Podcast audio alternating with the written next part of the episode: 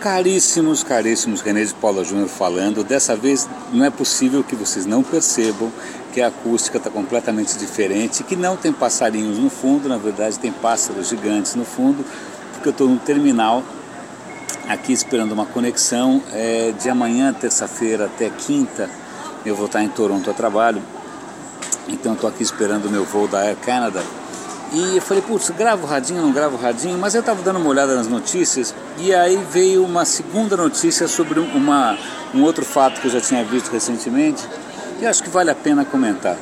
Sobretudo porque tem a ver com a questão de inteligência artificial, que é algo que eu venho comentando bastante aqui. Ainda mais porque quando a gente pensa em inteligência artificial, eu não sei se eu, que sou mais velho, a gente fica imaginando aqueles computadores que eram quase divinos, né? Super, né? que nem o do Hall, que sabia tudo, inteligentíssimo e tal. Mas na verdade o conceito é um pouco mais elástico e inclui isso que eu vou comentar agora, que é o seguinte: é, não, em Oxford, na Inglaterra, é, surgiu uma startup que, né, que, que ganhou uma vida própria chamada Oxbotica eu tinha lido há um tempo atrás que eles queriam entrar no mercado de carros autônomos que dirigem sozinho é, por um caminho diferente. Eles não iam fazer o carro, eles queriam fazer um sistema operacional né, de carros autônomos, não importa qual é o carro, se é uma empilhadeira, se é um carrinho de golfe, tanto faz. Eu achei isso interessante porque afinal eu trabalhei na Microsoft e a Microsoft começou assim, ela não quis fazer computador, ela quis fazer um sistema operacional que funcionasse em qualquer tranqueira, empilhadeira, carrinho de golfe. É, eu falei, puxa, que bacana, mas aí hoje eu, eu, li uma reportagem que eu vou dar o link aqui para vocês, eu vou tentar colocar o link aqui no SoundCloud, vamos ver se dá certo.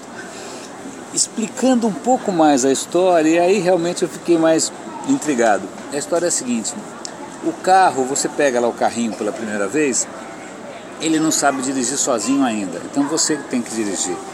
Com o tempo, ele vai aprendendo a, a partir das suas reações, da maneira como você dirige, da maneira como você interage com, sei lá, com sinais, com neve, com criança correndo, sei lá com o que mais. E a partir desse aprendizado, ele vai desenvolvendo autonomia.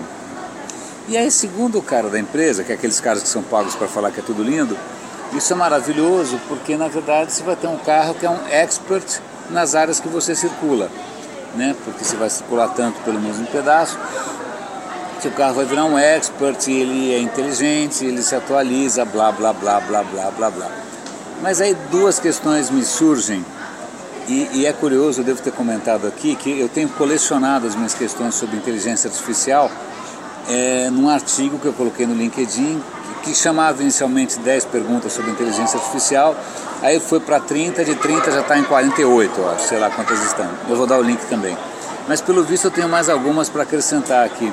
Porque a questão é a seguinte: se o bendito carro autônomo vai aprender com o motorista, é, eu não sei quanto a vocês, que sorte vocês tiveram, mas eu já convivi com absolutos sociopatas ao volante.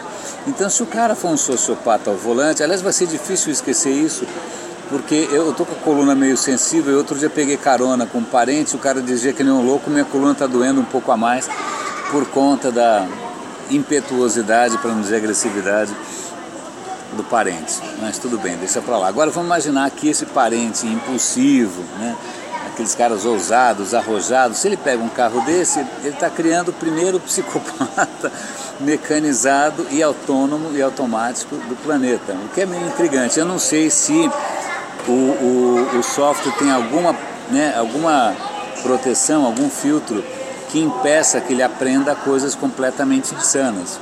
Eu me pergunto também se esses carros vão trocar figurinhas entre eles, né? se vai ter tipo um inconsciente coletivo desses carros, sim ou não. De qualquer maneira, meus caros, esse é um, é um radinho improvisado, feito literalmente no campo, é, on the road, é um radinho on the road. É, eu devo continuar publicando de Toronto, espero ter notícias legais para conversar com vocês. Grande abraço, René de Paula Júnior falando aqui no Radinho de Pilha e até amanhã.